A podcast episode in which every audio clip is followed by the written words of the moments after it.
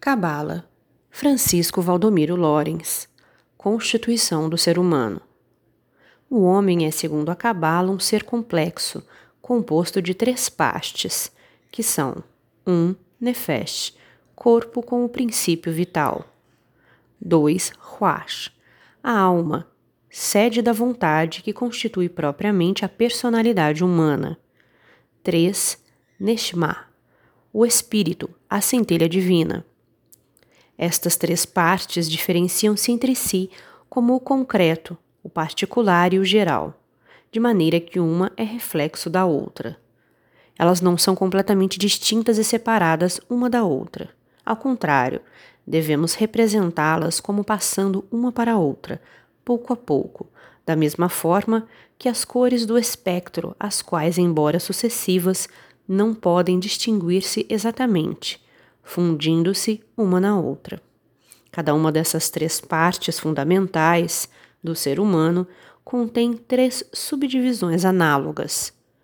Nefesh não é só o corpo visível, mas abrange também o corpo fluídico. Perispírito dos espíritas e o princípio da vida, o fluido magnético vital. Ele é a forma da existência concreta, a parte externa do homem vivo. O que nele domina principalmente é a sensibilidade passiva para o mundo exterior, sendo a sua atividade ideal quase nula. Nefesh está diretamente em relação com outros seres concretos, dos quais recebe impulsos e sobre os quais também age. Ruach, a alma, não é tão sensível às influências do ambiente material, mas flutua entre a atividade e a passividade entre a interioridade e a exterioridade, ora recebendo sensações do exterior, ora dando a este impulsos.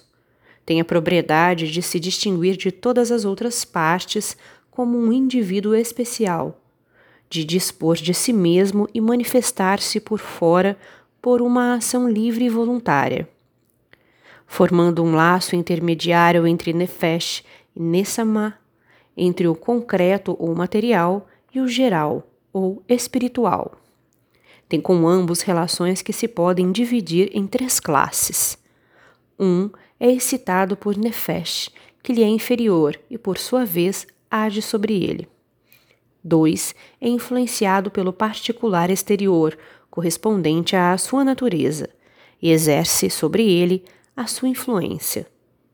3. Recebe estímulo de Neshama, que o impressione e produz nele uma influência vital mais elevada, mais espiritual.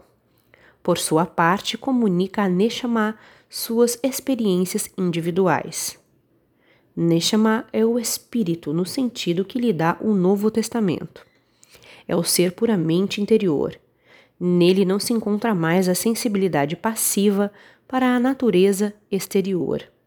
A atividade domina aqui a receptividade o espírito vive de sua própria vida e vive só para o geral ou para o mundo espiritual. Contudo, é ativo e passivo, e além das relações com a divindade, está também em relação com Rash e Nefesh, em que se reflete.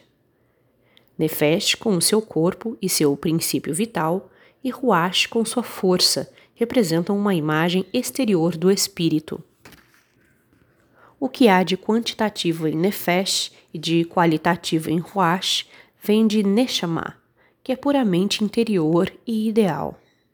Como já dissemos, cada uma das três partes constitutivas do ser humano tem três subdivisões que provêm da localização e dos reflexos dos respectivos princípios. Desta forma, distinguimos no homem nove elementos, ou três partes principais, com 3 graus cada um. Primeiro, Nefesh. 1. Um, o concreto no concreto. 2. O particular no concreto. 3. O geral no concreto. Segundo, Ruach. 1. Um, o concreto no particular. 2. O particular no particular. 3. O geral no particular. Terceiro, Neshama. 1. Um, o concreto no geral. 2. O particular no geral. 3. O geral no geral.